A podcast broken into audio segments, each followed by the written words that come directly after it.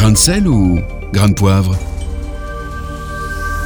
Aujourd'hui, dans notre chronique Grain de sel, grain de poivre, on retrouve Jean-François Mouot. Bonjour Jean-François. Bonjour Lisa, bonjour Thomas. Alors aujourd'hui, vous voulez nous parler de la voiture électrique et des indulgences. Oui, un documentaire intitulé La face cachée des énergies vertes, diffusé ce mois sur Arte et disponible en replay jusqu'au 22 janvier, m'a fait penser aux indulgences qui ont été un des déclencheurs de la réforme initiée par Luther il y a 500 ans. Alors que disait ce documentaire? Face au changement climatique et aux problèmes de dépendance aux énergies fossiles, de nombreux pays se sont engagés dans la transition énergétique. Depuis la conférence du climat à Paris en 2015, qui a fixé d'ambitieux objectifs de réduction des gaz à effet de serre, les énergies dites vertes, c'est-à-dire les éoliennes, les panneaux solaires principalement, sont en plein essor. Surtout, comme le montre le documentaire, la voiture électrique est devenue la mascotte de cette révolution technologique. Elon Musk, le patron de Tesla, vient ainsi de dépasser Bill Gates comme le deuxième homme le plus riche de la planète. Mais le bilan carbone des voitures zéro émission est quand même euh, bien meilleur qu'une voiture normale au pétrole, non? Alors les constructeurs communiquent peu sur le bilan carbone de leur voiture, car elles consomment une, électricité qui n'est pas toujours propre. C'est le cas par exemple dans les pays où l'électricité est produite en majorité par du charbon ou du gaz.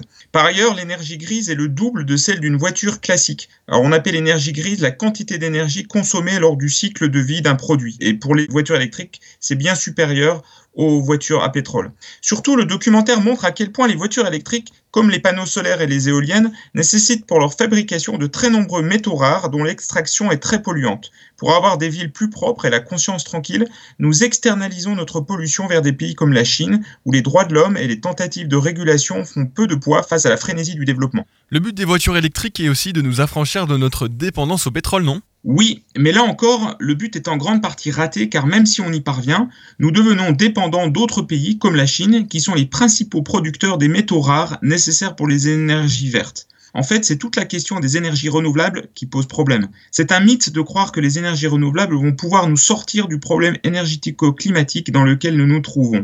Les renouvelables peuvent être une partie de la solution, mais posent d'autres problèmes d'intermittence et de stockage, par exemple. Et les renouvelables concerne seulement la production d'électricité, soit seulement 20% de la consommation d'énergie totale en Europe. Mais quel rapport avec les indulgences alors? Alors les indulgences étaient vendues au XVIe siècle par l'Église qui promettait à ceux qui les achetaient qu'ils passeraient moins de temps dans le purgatoire. Pour Martin Luther, c'était une façon d'acheter son salut, et c'était bien sûr très loin de l'Évangile qui offre le salut gratuitement. C'est en réaction à ces indulgences que Martin Luther a démarré la réforme. Aujourd'hui, acheter une voiture électrique fait penser aux indulgences parce qu'on peut avoir l'impression qu'en roulant en voiture électrique, on peut avoir bonne conscience et éviter l'enfer du changement climatique. Alors que l'évangile nous invite plutôt à ne pas idolâtrer les choses et à réfléchir plutôt à se contenter de ce dont on a besoin.